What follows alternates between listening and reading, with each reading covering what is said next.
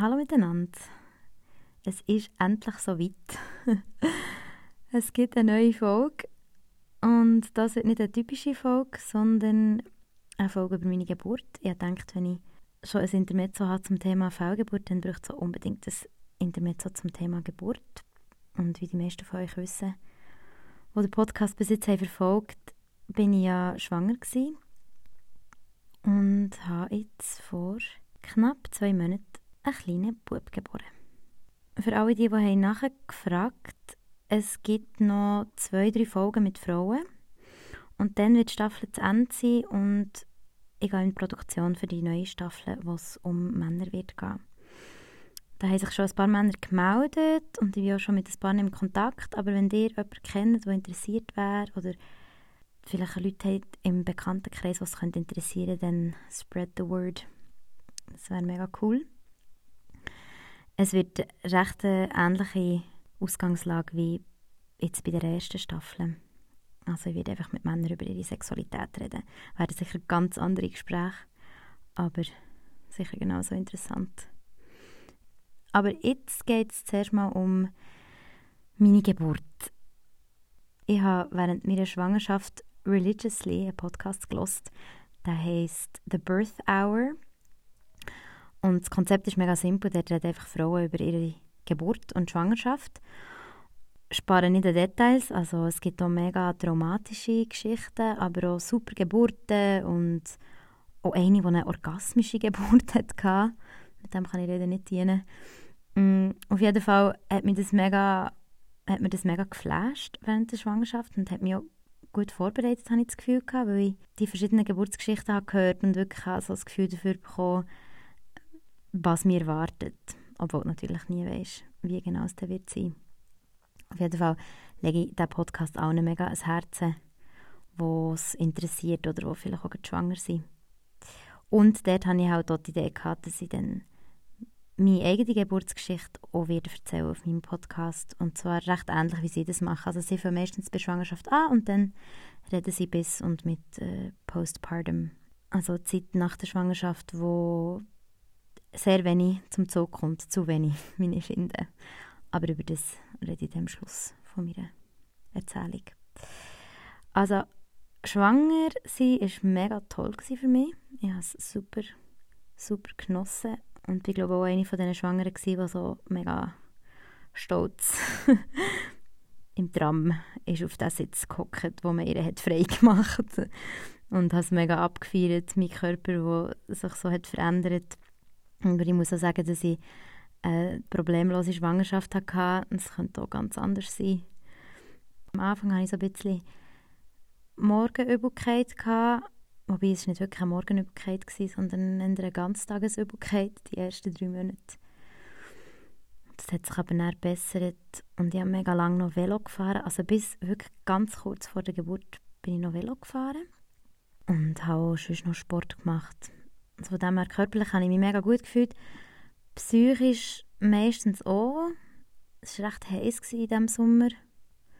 Das hat mich manchmal fertig gemacht. Und ich hatte auch zwei, drei Momente von so die Realisationsmomente, wo man wirklich so checkt, jetzt kannst du noch ein bisschen altes Leben genießen, aber gleich wird alles auf den Kopf gestellt sein und wird alles anders sein. Und ich weiß noch, als ich das zum ersten Mal realisiert vielleicht so im vierten Monat, wo der Bauch hat angefangen, der Bauch ist einfach wachsen und wo ich auch angefangen, das Kind spüre in mir. Drin. Und dann habe ich so gemerkt, krass, unser Leben wird jetzt dort durchgeschüttelt. Und ich habe zwei, drei Tage gebraucht, um mit dem klarzukommen. Ähm, und um mich verabschieden in dem Sinn. Auf jeden Fall waren die ersten Monate gut. Gewesen. Wir haben auch einen Geburtsvorbereitungskurs besucht, wo sie uns Informationen gegeben was überhaupt passiert bei so einer Geburt und was die verschiedenen Phasen sind. Und das war mega gut. Gewesen. Also ich habe schon sehr viel gewusst, weil ich mich immer total viel einlesen, wenn mich das Thema interessiert. Und besonders jetzt bei diesem Thema wollte ich so informiert wie möglich sein. Weil für mich ist es mega wichtig, zu wissen, was das ich mir vorstelle unter meiner Geburt und zu vorbereitet zu sein, weil manchmal kommt es nicht so, wie man es hat geplant oder wie man es sich gewünscht und dass man dann in dem Moment kann reagieren oder dass der Partner kann reagieren Wenn zum Beispiel ähm, eine Einleitung ansteht oder Schmerzmittel oder man plötzlich muss ins Spital transferiert werden. Wir waren im Geburtshaus. Gewesen. Dass man wie weiss, dass das möglich ist und wie man in so einer Situation kann reagieren kann, sodass es für einen stimmt.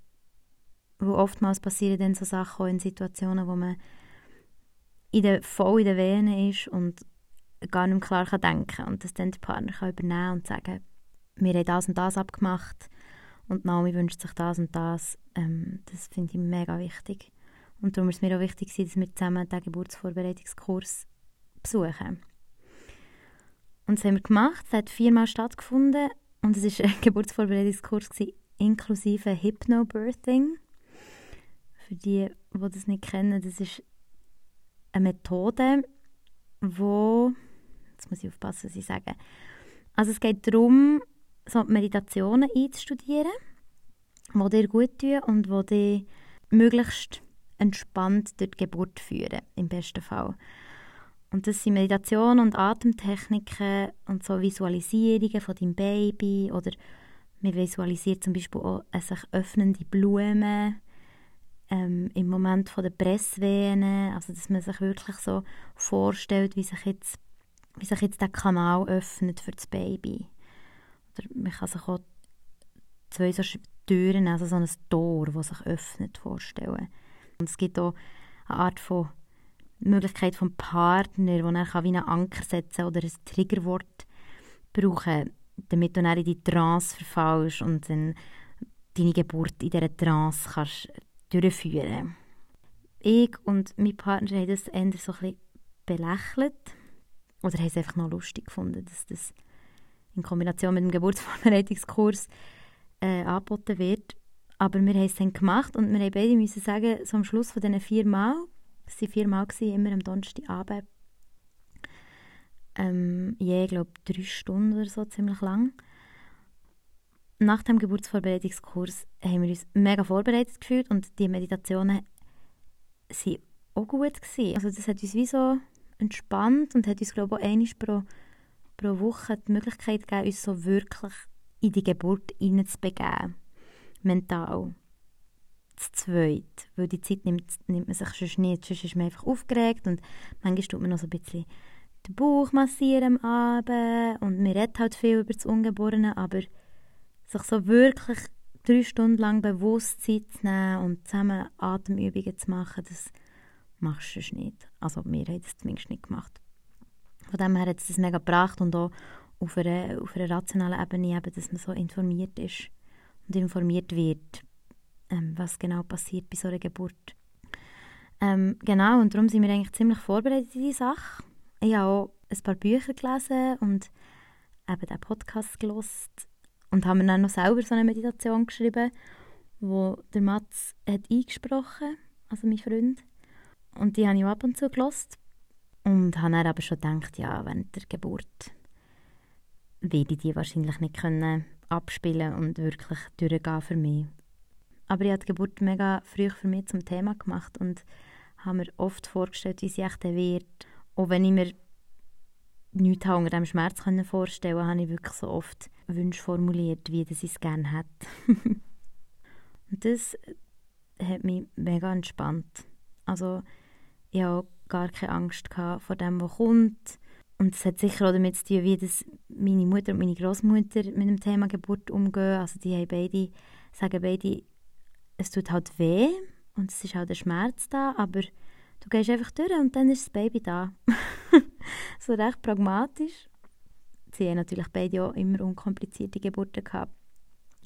Aber darum bin ich schon mit einem Selbstvertrauen in das Erlebnis hinein was mir noch aufgefallen während der ganzen Schwangerschaftszeit, ist, ähm, dass es eine riesige Kluft gibt zwischen Hebammen und Ärztinnen oder Ärzten. Als ich meiner habe gesagt dass ich ab jetzt werde meine Kontrollen bei Hebammen machen, weil du kannst die Ultraschall bei der Frauenärztin machen, die macht ja Ultraschall, und den Rest kannst du eigentlich alles bei Hebammen machen. Also die kann die genauso gut untersuchen. Und als ich das meiner Ärztin habe erzählt habe, hat man es schon gesehen in ihrem Gesicht, so, ach, okay. Another one bites the dust. Also gut, gang du zur Hebamme das machen. Aber mir hat er richtig angesehen, wie sie davon halten. Und es war noch verrückt. Gewesen. Meinem Freund ist das aufgefallen, dass bei Frauenärztin gehst du rein und sie begrüßt dich und sagt so schnell, wie geht's, aber du redest nicht wirklich über dich selber oder über wie du mit der Situation vom Schwangersein klarkommst, sondern du wirst eigentlich sofort hergelegt und er macht sie den Ultraschall, tut er auf dem Bauch umfahren mit dem, mit dem Ultraschallgerät und er sagt, sie hätte noch Fragen und dann gehst du wieder. Und bei Hebammen ist es wirklich eine komplett andere Herangehensweise. Also die lenkt den Bauch an, sie redet mit dem Baby im Bauch, sie redet mit dir. Ähm, es ist viel holistischer in dem Sinn. Es geht viel um, um, um etwas ganzheitlicheres und nicht nur um wir schauen, jetzt das Gerät auf den Bauch und schauen, ob es dem Baby gut geht und wenn es ihm gut geht, dann könnt ihr wieder gehen. Super. Und eine im Geburtshaus hat auch erzählt, der ihr Baby ist verkehrt herum also hat sich noch nicht gekehrt. Und bei ihr ist es wirklich bei jeder Untersuchung einfach nur darum gegangen, dass das Baby noch nicht in der richtigen Position ist. Also du hast immer eine so eine Negativsituation gehabt. Und das hat sie völlig fertig gemacht. Das war wirklich ganz schlimm für sie, weil sie hat gesagt jetzt kann ich mich gar nicht freuen auf das Kind und gar nicht freuen auf die Geburt, weil alles, was ich immer höre, ist, mein Baby liegt falsch. Und das ist auch so etwas, wenn dein Baby anders liegt, also hockt, dann darfst du nicht ins Geburtshaus, weil es scheint zu gefährlich ist, ein Kind so zu gebären. Aber offenbar kann man es auch so gebären. Aber ich will jetzt nicht, ich will jetzt nicht zu, zu fest in so medizinische Details, weil ich habe keine Ahnung. Was mir einfach wichtig ist, ist, dass man weiß, dass man auch all die Untersuchungen bei Hebammen machen kann und dass man auch schon weiss, was haben wir erwartet. Also, dass man einfach informiert ist, so gut wie möglich und nicht das Gefühl hat, ja, das machen ja alle so, darum gehe ich jetzt so einfach ins Spital und wenn es mega streng wird oder vielleicht sogar schon von Anfang an, tue ich einfach ein PDA verlangen, weil ich möchte einfach, dass es möglichst wenig wehtut. Und der Schuss geht, glaube ich, oft nach hinten los, weil die Angst tut sich dann gleich nach irgendwann niederschlagen sei es im Körper nach der Geburt oder sei es während der Geburt, wo man wegen einem Schmerzmittel nicht mehr richtig pressen kann und dann Risse hat oder das Baby muss rausgeholt werden, weil die Venen stagnieren. Also es gibt tausende solche Geschichten. Und über das wird man im Vorfeld viel zu wenig informiert, habe ich das Gefühl. Oft geht halt so die Vorstellung um, dass das Geburtshaus gefährlich ist und wenn du wirklich eine sichere Geburt willst, gehst du ins Spital, weil dort können sie, wenn irgendetwas nicht gut läuft, können sie dich sofort behandeln. Also du gehst eigentlich schon davon aus, dass irgendetwas nicht gut, nicht gut kann laufen kann. Und das ist mega schade, weil sehr viele Geburten in den Geburtshäusern laufen ohne Probleme ab und die Geburtshäuser haben eine sehr hohe Rate von problemfreien Geburten und, und ich will jetzt gar nicht für das Geburtshaus und gegen das Spital sprechen, obwohl ich schon muss sagen, ich bin jetzt ein bisschen eine Missionarin geworden. Seit ich im Geburtshaus angeboren Aber das Wichtigste ist einfach, dass man weiß, was einem erwartet in den verschiedenen Settings und dass man sich dann voll informiert für eine Option entscheidet. Und wir haben das gemacht und haben uns dann voll informiert für ein Geburtshaus, Geburt entschieden. Und in Basel hat so seit kurzem ein neues Geburtshaus aufgetan, im April, glaube ich. Und ich habe eigentlich gewusst, dass ich dorthin will. Und habe auch schon eine Hebamme kennt, die dort geschafft und habe die gefragt. Und die arbeiten in Zweierteams. Und sie hat gesagt, ja, ich und die andere Hebamme machen das gerne. Und sie haben mich schon vor der Geburt betreut. Und auch während der Geburt.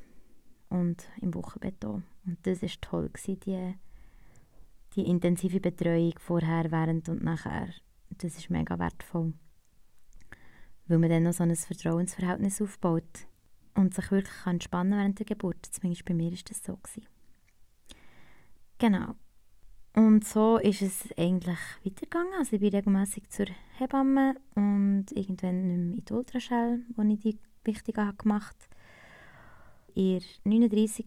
Woche ähm, Mittwoch war glaube Termin gewesen, und wir haben am Sonntag noch einen Flohmarkt gemacht bei unserer Straße. Ähm, und dort bin ich noch so völlig energetisch rumgelaufen und habe mega viele Sachen verkauft und habe so ausgemistet bei uns daheim. Und habe auch erzählt, nächste Woche kommt das Baby. und niemand hat es geglaubt, weil mein Bauch so klein war. Ich habe mich also noch recht gut gefühlt, bis am nächsten Tag, als ich aufgewacht bin. Das war am Ende. Und ich gemerkt, irgendetwas ist off. Also irgendwie habe ich mich gefühlt, als hätte ich etwas Schlechtes gegessen und hatte so ein bisschen Durchfall gehabt und, und so ein bisschen komische, nicht einordbare Schmerzen und und dann war wirklich so der erste Gedanke, gewesen, jetzt kann das Kind kommen. Und dann hatte ich am Morgen noch eine Massage von einer mega tollen Masseurin, Schwangerschaftsmasseurin, die zu mir herkam und mich hat massiert. Und dann bin ich so im Bett gelegen und sie hat mich massiert. Und ich habe die ganze Zeit so gedacht, jetzt könnte das Baby wirklich kommen. Und habe so versucht, so mein Baby ihm so mit ihm zu reden und zu sagen, willst du nicht endlich jetzt mal kommen, weil wenn jetzt das noch ein paar Tage so weitergeht oder sogar ein paar Wochen, wir können ja noch zwei Wochen schwanger sein, dann weiß ich nicht, ob ich Lust habe auf das. Und dann habe ich echt so das Gefühl gehabt, dass mir das Baby antwortet und sagt, ja, ja, mach dir keine Sorgen, ich komme jetzt gleich und hör auf mich so zu stressen, es ist alles gut, es geht nicht mehr lang. Vielleicht habe ich mir das auch nur eingebildet, aber auf jeden Fall habe ich das so empfangen von meinem Baby. und er ist die Masseurin gegangen und wir sind am Abend noch spazieren und der Mann hat gesagt, du bist irgendwie so ganz anders als sonst. Und ich also dachte, ja, ja, mir geht es halt einfach nicht so gut. Und dann haben wir am Abend noch einen Film geschaut und ich bin um 12 Uhr ins Bett. Und dann, kurz nachdem ich bin abgelegen habe ich so zum ersten Mal im Bauch ein Ziehen gespürt. Wie so, als würden sich so Muskeln in die Mitte hineinziehen, gegen die Mitte. Und dann bin ich kerzengerade wieder aufgestanden und also gedacht, ah, ist echt das jetzt eine Wehe gewesen? Weil ich ja vorher nie Übungswehen hatte.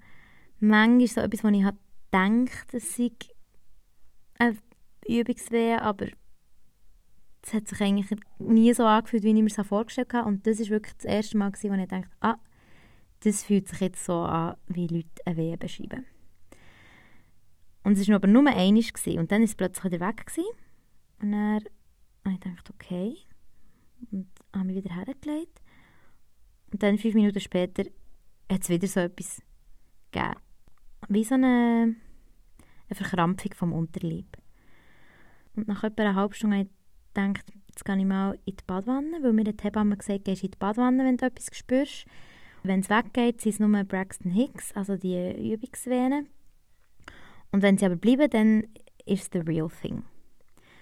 Und dann habe ich ins Bad eingeladen und der Mats war schon am Schlafen. Gewesen, oder im Bett. Und ich habe so zugerufen vor, vom Badzimmer aus, ich glaube, es fängt jetzt an, aber du noch ein schlafen. Natürlich hat er dann keine Sorge mehr zu bekommen. Und dann bin ich in der Badwanne gelegen und dann hat es wirklich so angefangen, als hätte es noch verstärkt, die Badwanne, das Badwannenwasser. Und wenn ich jetzt zurückdenke, ist es mega schwierig zu beschreiben. Also es ist schon ein bisschen so, dass man es fast ein bisschen vergisst, wie es war. Es hat sich angefühlt wie eine Magen-Darm-Grippe, gemischt mit so ganz starken Menstruationsschmerzen. Etwa so. Es ist immer so ein bisschen schlecht. Also mir war so ein bisschen schlecht. Gewesen. Auf jeden Fall hatte ich wie so Schöbe immer von so einem Schmerz, wo dann aber recht schnell wieder abgeflaut. Und das mit relativ äh, kleinen Pausen dazwischen. Also ich eigentlich von Anfang an kaum Pausen zwischen meinen Wehen gehabt. Dann am Anfang sind sie, glaube ich, so drei Minuten. Drei Minuten nichts. Und dann nach drei Minuten wieder, uh, ist es wieder angeschwillt dann wieder abgeflaut für etwa 50 Sekunden.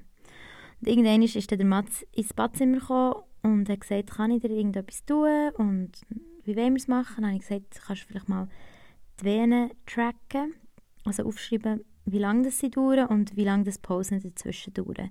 Und nach anderthalb Stunden waren die Venen immer näher aufeinander gewesen, haben aber noch nicht so lange gedauert. Also haben, glaube nie länger als eine Minute oder so gedauert. Und ich einfach noch mehr erinnern, dass wenn sie nach aufeinander sind, dann bedeutet das, dass das Kind schon gleich kommt. Das hatte ich irgendwie noch im Kopf. Gehabt. Und dann habe ich gedacht, hä, ist es echt das jetzt schon? Kommt jetzt schon unser Baby zur Welt, daheim? Wenn ja, sie hat das mega erträgliche Venen, also es hat schon weh da in dem Sinn, aber es war gut erträglich, ich konnte gut durchschnaufen. Und habe so ein die Atemübungen gemacht vom Geburtsvorbereitungskurs. Und bin dann immer so im Badwasser gewesen, und wenn er weh ist, bin ich so ein an den Rand gehangen. Und habe durchgeschnauft, ganz tief. Das hat mega gut funktioniert. Irgendwann hat dann der Mats eine Hebamme angerufen und die hat gesagt, sie komme mal vorbei, etwa eine Stunde. Und ich weiss noch, wie ich gedacht in einer Stunde, vielleicht ist dann das Baby schon da. Aber natürlich war das überhaupt nicht der Fall. Gewesen. Also das Baby hat sich noch lang, lang Zeit genommen. dann ist die Hebamme gekommen und hat sie mich untersucht und hat sie gesagt, du bist, die Muttermund ist 3 cm geöffnet. Das heisst, wir können ins Geburtshaus, aber wenn du willst, kannst du auch noch hier weitermachen. Und ich habe gesagt, nein, komm, gehen wir ins Geburtshaus, weil ich muss dann nicht unter noch stärkeren Venen müssen in ein Auto oder müssen dorthin laufen. Auf das habe ich keine Lust. Gehen wir lieber jetzt, wo es noch einigermaßen so erträglich ist und wo ich laufen kann und frische Luft und Bewegung ist eh gut, auf das habe ich Lust. Und dann hat sie gesagt, gut, sie fahre, ich fange vor, sie hat das Velo gehabt und ist mit dem Velo ins Geburtshaus und wir haben unsere Kliniktasche, also Tasche, die wir schon lange vorher haben gepackt, sicher schon einen Monat vorher haben gepackt, mit so Babykleidchen drin und auch Sachen, die ich brauche. natürlich haben wir mega übertrieben gepackt, viel zu viel Zeug, das er mein Sohn gar nicht hat gebraucht. Auf jeden Fall haben wir die Tasche mitgenommen und ich habe noch so einen halben Müsli-Riegel gegessen. Ich dachte, jetzt muss ich noch ein bisschen Energie tanken, obwohl ich gar nicht so Hunger hatte. Und dann sind wir raus und ich habe gesagt, komm, wir laufen. Weil ich habe nicht mögen, einen Uberfahrer mit mir und meine Venen belasten. das weiß ich noch, dass ich so denkt, auf den armen Uberfahrer, das machen wir jetzt nicht. Und dann sind wir tatsächlich ins Geburtshaus gelaufen. Und das Geburtshaus ist etwa eine Viertelstunde von hier entfernt zu Fuß. Und wir hatten sicher drei Viertelstunden gehabt, weil ich einfach alle zehn Meter musste innehalten und mich entweder aufs Mäuerchen oder am Matz stemmen oder hängen, besser gesagt, und durchschnaufen. Und weil sie eben wirklich so nach aufeinander waren, ist ja, haben wir recht oft müssen anhalten. Das war sicher ein mega lustiges Bild. so am Morgen um 4 Uhr am Dienstag durch das Kleinbasel. Das hat sicher ein gutes Bild abgegeben. Aber wir sind niemandem begegnet, wo ich auch mega froh darüber war. Ich dachte, scheiße, wenn wir jetzt jemandem begegnen, dann meint er vielleicht noch, ich habe irgendetwas und es soll mich einfach niemand fragen, wie es mir geht. Ich muss einfach bei mir bleiben und mit diesen Venen fertig werden. Und ich war schon dann so ziemlich fest so in mir drin und wenig externalisiert. Ähm, und der Mats hat es mega gut gemacht. Er hat wirklich so mich immer gestützt und, und hat auch nicht mit mir geredet, weil ich eh nicht mehr so Lust hatte, auf zu reden, glaube Und dann, kurz vor dem Geburtshaus habe ich noch auf eine Baustelle gekotzt. so neben dem Geburtshaus hat es eine Baustelle gehabt. Ich sagte, wir müssen schnell anhalten. Ich muss mich schnell übergeben. Und das ist auch ein gutes Zeichen, weil der Körper sich, sich noch allem, von allem frei macht und Platz fürs Baby schafft. Dann sind wir dort reingekommen und das Zimmer war schon parat. Mega schön, wirklich mega schönes Licht. Und eine kleine, äh, kleine Lampion, die so vor der Deli ist gehangen. Und ein grosses Bett und eine riesengroße Wanne, so eine, in Form von einer Nussschale. Als ich zum ersten Mal die Bilder von dem Geburtshaus gesehen habe, ich schon gewusst, in diese Badewanne werde ich definitiv gehen, wenn ich ähm, gebäre. Weil das sieht grossartig aus. Und so war es dann noch. Gewesen. Auf jeden Fall sind wir dort reingekommen und Diana, meine Hebamme, hat gesagt, schau Naomi, so wie ich dich einschätze, willst du für dich sein und das für dich machen und ich bin hier. Ich werde auch immer wieder mit dir reden und schauen, wie es dir geht und dich untersuchen, aber sonst werde ich dich einfach in Ruhe lassen. Und das war super. Sie hat genau gewusst, was ich brauche. Sie hat mich gut kennt, sie hat gewusst, wie ich werde durch diesen Prozess durchgehen ähm, und hat dort die beste Unterstützung sein, können sein für mich durch das eben. weil ich wirklich schon in dieser frühen Phase nicht wollte, dass man mich anlenkt. Ich hatte so mega Kreuzschmerzen. Gehabt. Sie haben dann zwei, drei Mal versucht, sie und der Mats so ein bisschen mit Druck aufs Kreuz zu arbeiten oder mit Wärme aufs Kreuz und ich habe gesagt, hey, nein, lasst mich einfach sein. Ich mache das allein. So. Und das war auch nicht ganz einfach für meinen Freund. Weil er hat ein paar Mal versucht, mir zu helfen oder mir irgendwie eine Lumpe herzuhaben oder mir über den Kopf streichen und ich einfach so seine Hand so weggeschoben. Und habe nichts gesagt, weil ich nicht mehr sagen konnte. Das war, glaube ich, recht, ähm, recht schwierig für ihn. Aber sonst hat er es grossartig gemacht. Auf jeden Fall habe ich dort die Venen durchgemacht und es ist eigentlich stetig gestiegen. Also wie gesagt, es war schon am Anfang recht intensiv. Gewesen. Schnell immer wie intensiver geworden und was vor allem ist intensiver wurde, ist der Kreuzschmerz. Ich hatte einen wahnsinnigen Kreuzschmerz. Also eigentlich habe ich meine ganze Geburt durch das Kreuz gespürt und gar nicht durch den Unterleib in dem Sinn. Jede Wehe habe ich auch mit Kreuzschmerzen verbunden und ich habe eine Zeit lang nicht gewusst, ob es wirklich eine Wehe ist oder einfach mein Kreuz, das so weh tut. Mm, und habe dann auch immer dementsprechend meinen Rücken so durch, äh, wie sagt man das auf Deutsch, so gearcht, so ins hohle Kreuz rein ähm, gestreckt obwohl ich eigentlich hätte einen runden Rücken machen. Also Diana hat immer gesagt, versuche einen runden Rücken zu machen. Aber es ist wirklich sehr viel über das Kreuz gegangen. Und ich war die meiste Zeit in der Wanne und habe während zwischen den Venen bin ich ins Wasser abgetaucht, damit ich wirklich mich ganz auf mich konzentrieren und ganz eine Pause machen weil ich wusste, die Zeit zwischen den Wehen ist essentiell. Das ist die Zeit, wo du dich entspannen musst, weil je nachdem geht deine Geburt 24 Stunden und du musst einfach Kraft haben, um da durchzugehen. Und was man ja auch weiss, wenn man ins Geburtshaus geht, ist, dass es kein Schmerzmittel gibt. Also du gehst da rein und es wird kein Anästhesist geben, der kommt mit dem Kerli und sagt, wir hätten da etwas. Darum habe ich sehr viel Wert auf die Pausen dazwischen gelegt, obwohl sie sehr kurz waren, wie gesagt.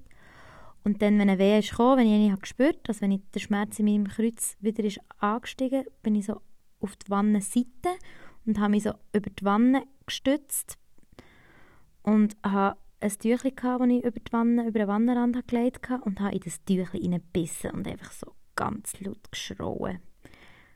Also wirklich einfach alles rausgeschrauen. Und die Schreie sind auch immer stärker geworden, je, je stärker das die Venen sind geworden. Und irgendwann zwischendrin habe ich Rihanna gesagt, hey, ich glaube, ich brauche einfach noch einen Einlauf. und zwar habe ich zwei, drei Mal vor der Geburt, also während der Schwangerschaft, Einläufe gemacht. Das hat mir meine Hebamme gezeigt, die ist mega Fan von dem. Weil es so den Darm durchputzt.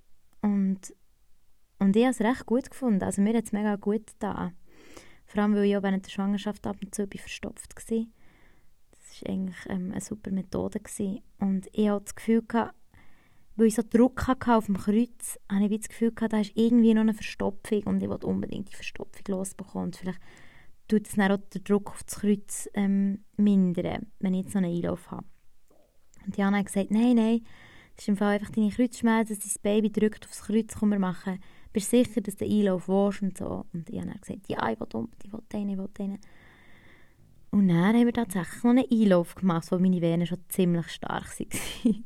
und ich weiss noch, dass ich, also das WC im Geburtshaus ist äh, eigentlich neben der Wanne, also du hast alles, alles in einem offenen Raum, du musst nicht extra noch in ein anderes Zimmer oder in ein Badzimmer. Und dann war ich wirklich so halb auf dem WC und halb beim Badwannenrand und habe mich so abgestützt und es ist wirklich so aus mir raus, ja, geflossen. das ist ein bisschen graphic. Auf jeden Fall haben wir diesen Einlauf gemacht, noch während der starken Venen. Und das hat, habe ich das Gefühl, mega viel gebracht.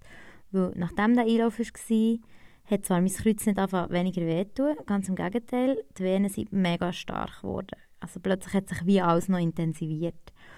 Und ich bin dann wieder ins Wasser und habe etwa noch eine Stunde durch die Wehen geschnauft.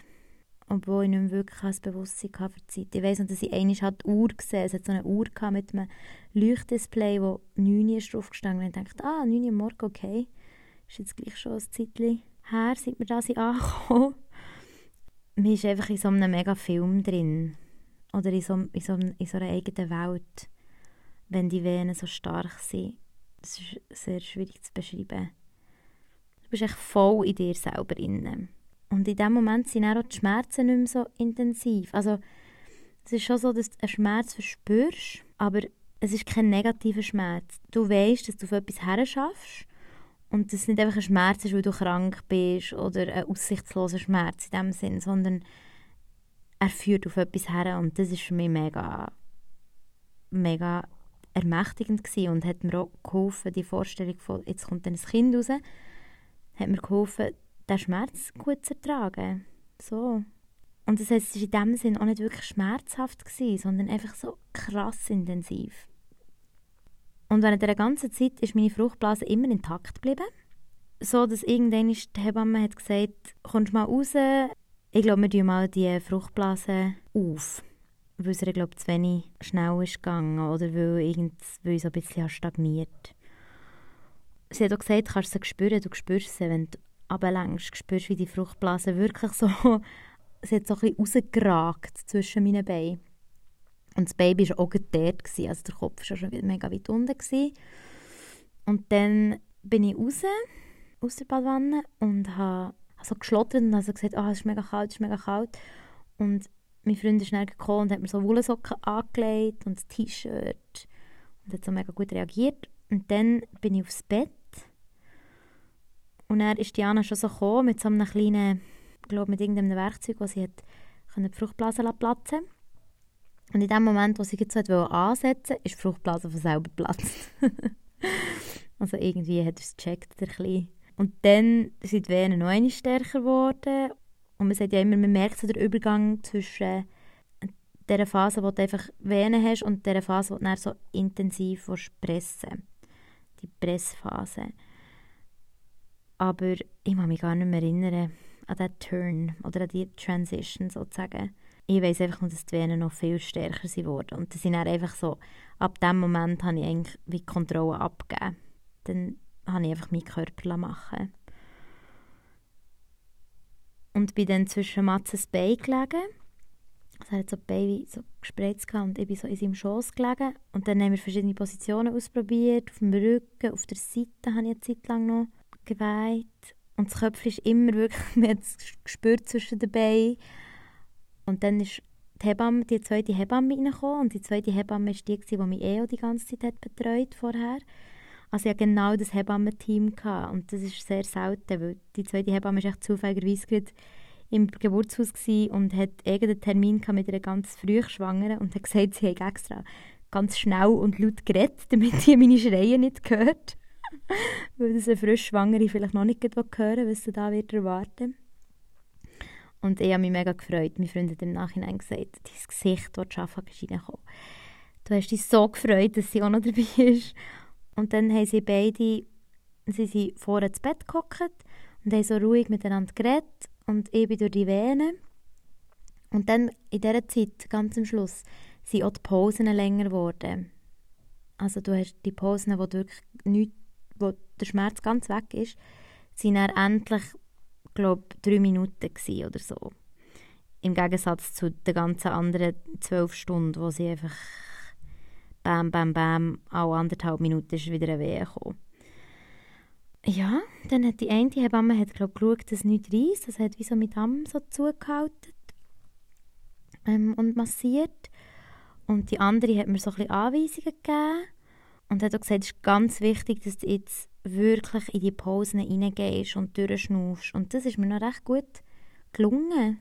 Und im Nachhinein hat die eine Hebamme gesagt, sie hat einfach das Gefühl gehabt, ich könnte noch ewig so weitermachen. Und ich habe wie, es war noch nicht zu viel für mich. Und ich weiß das natürlich nicht mehr, weil ich bin völlig im eigenen Film war, aber anscheinend habe ich auch noch Hochdeutsch mit der anderen Hebamme geredet. Diana ist eine Deutsche und und ich habe wirklich wie noch so viel Kontenance gehabt, dass ich noch mit ihr Hochdeutsch geredet Irgendwie es für mich ist so klar gewesen, da musst du jetzt durch und das machst du jetzt einfach. Und du nimmst so, wie es kommt. Und das habe ich dann noch gemacht. Und ja, irgendwann ist, ist dann sein Köpfchen rausgekommen. und es war dann so halb aus. Und er hat die eine Hebamme gesagt, die Wehen ist vorbei, oder? Gell, die Wehen ist vorbei. Und dann habe ich gesagt, ja, ja, die Wehen ist vorbei. Sie gesagt, also gut, jetzt musst du aufhören zu pressen. Und dann musste ich wirklich in die Pause, also drei Minuten, mit dem halben Köpfchen zwischen meinen Beinen verharren. Und das war ein krasser Dehnungsschmerz. Gewesen. Das weiß ich noch. Also man hat es wirklich so gespürt, so eine Art Brennen. Im Podcast nennen sie es, glaube ich, Ring of Fire. Aber irgendwie auch gut so. Also wie wie ein Schmerz bei einem Tattoo, wo du so weißt, es tut mega weh, aber du hast ein Tattoo. Und hier du halt gewusst, es tut mega weh, aber du hast ein Baby und es kommt jetzt gut. Und jetzt ist dann wie so alles vorbei. Und dann beim nächsten Mal, nach dieser Wehenpause, wo die nächste Wehe kam, habe ich wirklich einfach noch so alles gegeben und reingedrückt. Und dann war er auf der Welt. Gewesen. Und die, die Hebamme hat noch gesagt, was, so viele Kinder für so einen kleinen Bauch wo hast du das Kind versteckt? Weil er war 4 Kilo und relativ lang, 53 cm, glaube ich. Und das hat man vorher nicht gedacht, man meinen Bauch hat angeschaut Aber er war halt schon recht früh so weit unten im Becken. Gewesen. Und ja, dann war er auf der Welt. Gewesen. Am 10 ab 1 ist er auf die Welt gekommen. Und war ganz blau. Gewesen. Ich weiß gar nicht mehr, ob er hat geschrauen Ich habe letztens den Mats gefragt, ob er noch geschrauen aber wir wissen es beide nicht mehr. Auf jeden Fall haben wir beide gerannt und der Mats hat gesagt, schau, da ist er, da ist er. Und wir haben ihn sofort zu uns genommen und, und mir sofort so auf, auf die Brust gelegt und er hat dann selber so zur Brust gesucht mit dem Mund. Er hat so gemacht mit, mit den Lippen und ist dann so an die Brust und dann angefangen zu trinken oder anfangen zu saugen. Am Anfang hat man ja noch nicht so viel Milch. Und es war einfach mega magisch. Gewesen. Wirklich wunderschön. Und auch wunderschön, um mit dem Partner zu teilen. Es war mindestens so schön, gewesen, den Partner bei mir zu haben und mit ihm so einen Moment zu erleben, wie eigentlich das Kind auf mir zu spüren. Ja, und dann habe ich noch Plazenta geboren. Das ist recht, auch recht gut gegangen. Und dann haben wir die Nabelschnur auspulsieren. Das ist auch so etwas, was die Spitäler wenig machen oder wo man im Spital muss fragen ob man das darf machen Mindestens ein paar Minuten noch dran lassen, weil es mega wichtig ist für das Kind, dass der Rest vom Blut, das noch in der Plazenta ist, zum Kind kommt. Offenbar ist es so, dass ein Drittel vom Blut vom Kind noch in der Plazenta ist, wenn es geboren wird. Und man darum die Nabelschnur noch dran lassen damit das Blut zurück zurück ins Kind gepumpt werden und das Kind dann gleichzeitig Plazenta Botenstoffe senden, von wegen, du kannst jetzt ablösen, du hast deine Arbeit gemacht. Und im Spital tun sie oft frühzeitig die Nabelschnur abtrennen, was dann noch dazu führt, dass sich die Plazenta schlecht löst, weil sie die Botenstoffe nicht bekommt. Und dass man dann muss nachher helfen wieder mit irgendeinem Wehenmittel. Und das hat den Grund, dass die Spitäler das für ihre Statistiken brauchen. Also sie brauchen das Blut aus der Nabelschnur, um in ihrer Statistik vermerken, dass es eine glückliche Geburt ist. Und je früher sie die Nabelschnur trennen, desto mehr Blut hat es noch in der Nabelschnur und desto sauerstoffreicher ist das Blut. Und offenbar ist sättiges Blut besser für die Statistik als Blut vor einer Nabelschnur, die schon auspulsiert ist, also wo, wo quasi schon die ganze, das ganze Blut schon zurück zum Kind ist.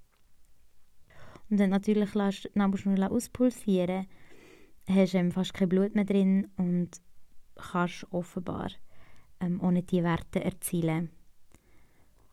Und das ist mega, mega krass. Also, als ich das erfahren das hat mir eine Hebamme erzählt, habe ich so gedacht, crazy. Also, man nimmt auf sich, dass das Baby das Blut nicht zurückbekommt oder nicht alles Blut zurückbekommt und dass sich Plazenta schlechter ablösen kann, damit man in der Spitalstatistik kann vermerken kann, wir haben einen guten Job gemacht.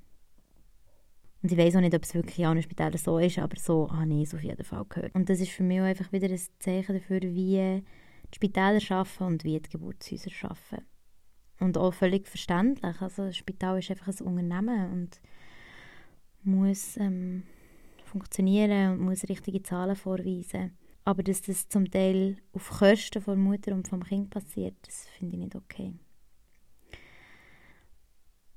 Auf jeden Fall war er dann da und wir haben ihn beide angeschaut und haben unsere ganze Namensliste vergessen und haben uns dann auf einen Namen besinnt, den Mats ein paar Wochen vorher mal so hat gedroppt, weil er hat eine Serie gesehen, wo, wo es um den meisten Spion gegangen und der hat Eli geheissen, Eli Cohen. Und er haben wir beide gedacht, Eli ist eigentlich, das passt mega gut zu diesem Kind. Ich kann gar nicht mehr sagen, was das ist gelegen.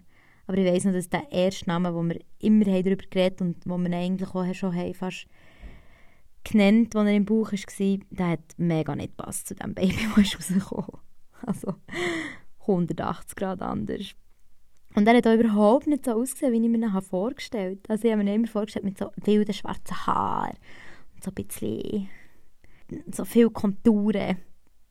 Das klingt jetzt blöd, aber, aber das ist so das, was ich mit ihm assoziiert So viele Konturen und wilde schwarze Haare. Und was aber rausgekommen ist, so ein enges Gesicht mit so grossen Augen und fast kein Haar. Also etwas ganz anderes. Ja, und dann ist der Mats völlig K.O. Irgendwann ist fast eingeschlafen und ich habe das Baby ihm gegeben. Und eine andere Hebamme ist aufs Zimmer gekommen und hat gesagt, willst du duschen? Und ich habe gesagt, ja. Ähm, und war mega so energiegeladen gewesen und also gesagt, krass, ich habe es geschafft und so ein krasses Erlebnis und habe mich so mega, habe einfach mega kräftig und stark gefühlt und bin dann auch so, so allein zur Wanne und habe mich so abduscht und habe mit ihm gefragt, brauchst du noch Hilfe, soll ich dir noch das holen? Und ich so, nein, nein, es geht.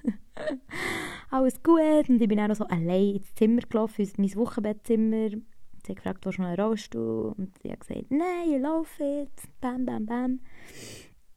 Ähm, und hinter dran so der Matt so mega verpennt. Und dann sind wir ins Wochenbett, das genau im gleichen Gebäude ist.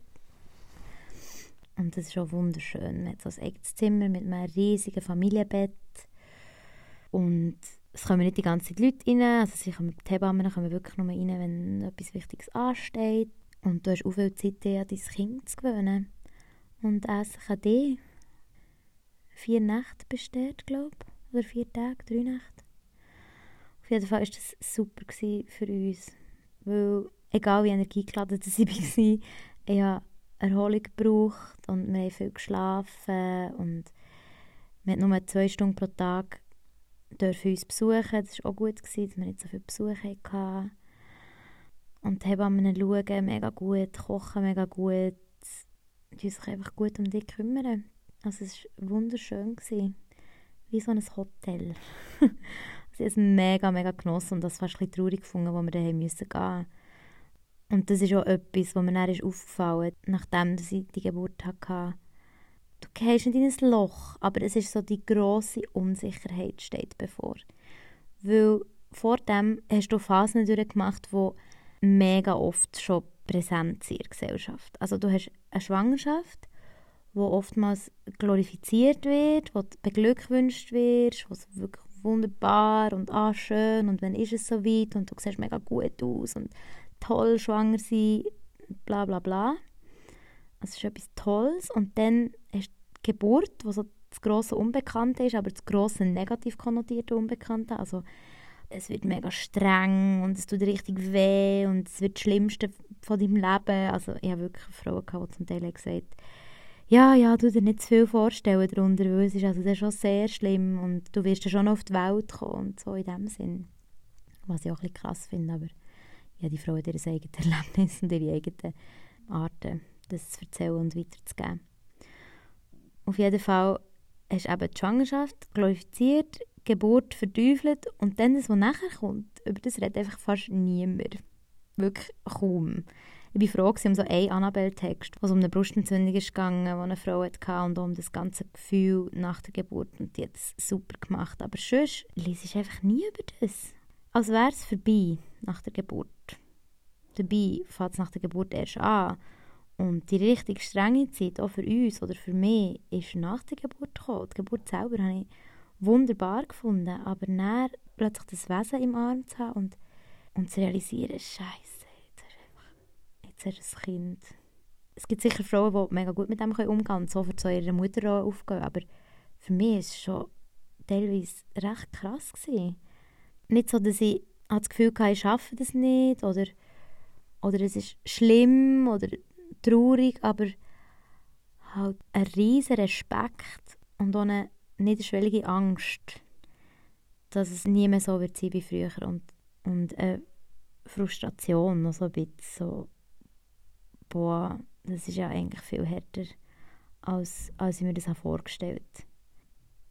Das ist so nach zwei Wochen, wo so die ersten Hormone sind abgeklungen, ist das bei mir so ein, zwei Tage der Fall gewesen, wo ich so dachte, crazy, was haben wir uns hier nur eingebrockt? Weil sobald du in diesem Rhythmus drin bist, merkst schon, wie erschöpft du bist und wie, wie fest du eigentlich Regenerationszeit brauchst. Aber du kannst dir die fast nicht nehmen, weil die ganze Zeit noch das kleine Baby da ist, ähm, wo du natürlich auch willst und willst immer zu ihm, wenn es rennt und willst ihm all deine Kraft geben und all deine Zeit aufwenden, damit es ihm gut geht. Und in diesem Prozess dich selber nicht zu verlieren, ist nicht ganz einfach.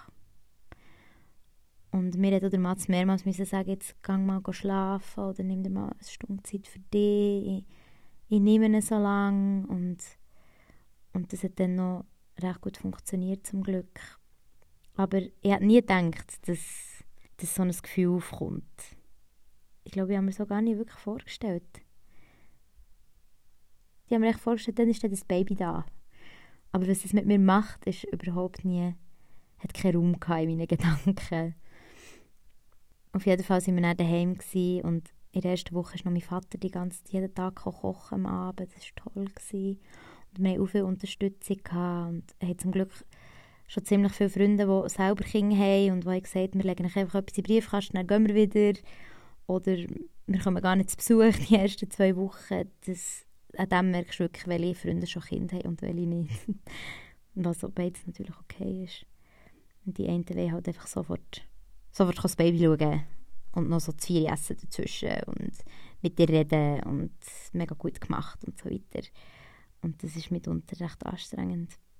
Aber wir haben es mega gut gemacht. Hey, ich bin so dankbar, dass Matthias über einen Monat hat Zeit hatte und Vollzeit wirklich auch daheim war und wir das zusammen können meistern oder meistern durchwursteln vielleicht eher.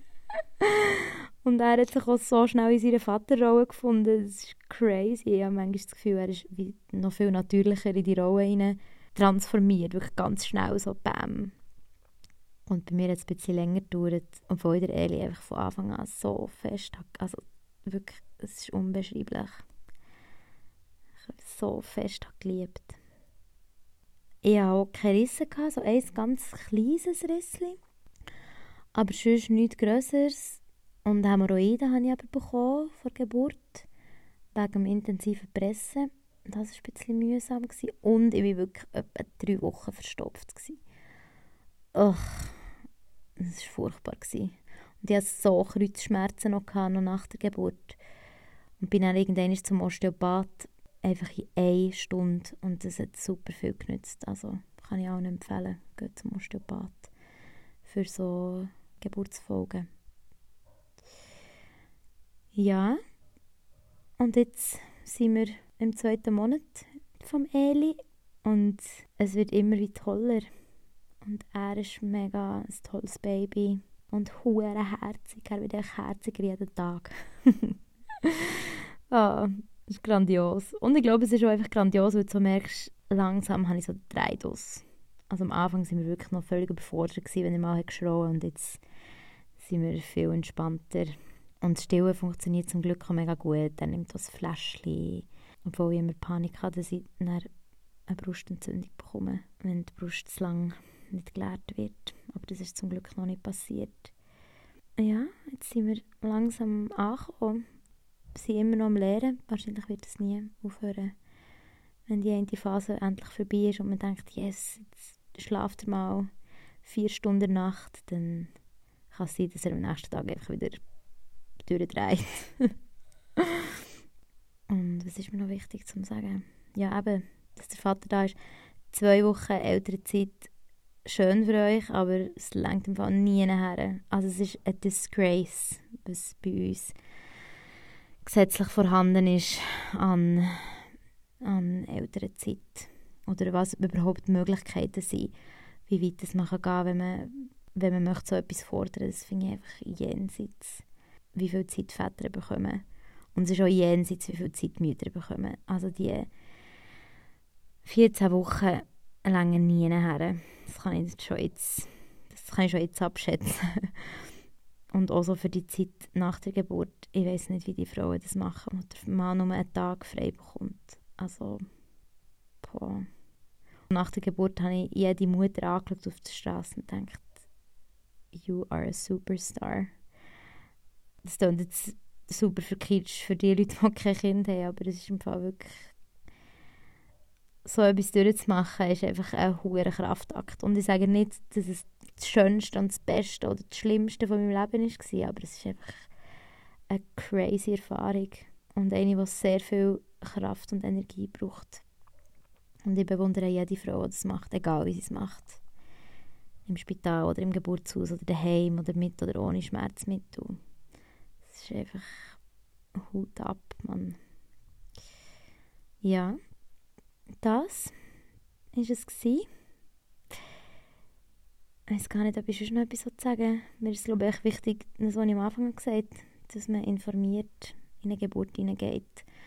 Und klar kann man nicht keine Angst haben, weil es kommt das grosse Unbekannte auf einem zu. Oder es ist zumindest sehr schwer, ohne Angst in das Erlebnis hinein. Aber Zuversicht kann wachsen, wenn man Infos hat. Und es bringt es nicht, einfach zu denken, es wird ja schon irgendwie gehen. Und mein Körper macht das schon irgendwie.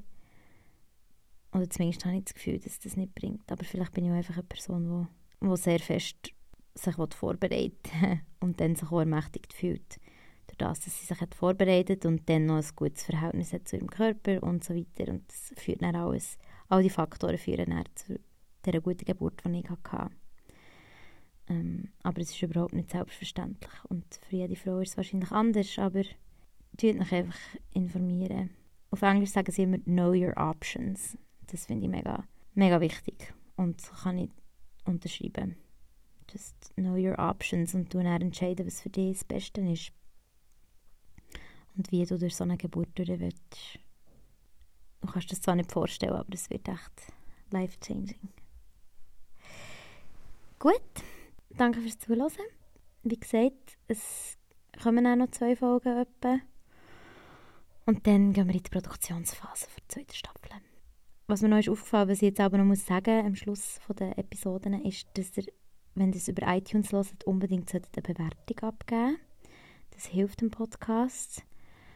Ähm, es hilft dem Podcast einfach zu mehr, zu mehr ähm, Sichtbarkeit. Also wenn ihr ihn gut findet, könnt ihr uns vier oder fünf Sterne, je nachdem, geben auf iTunes und das hilft mega.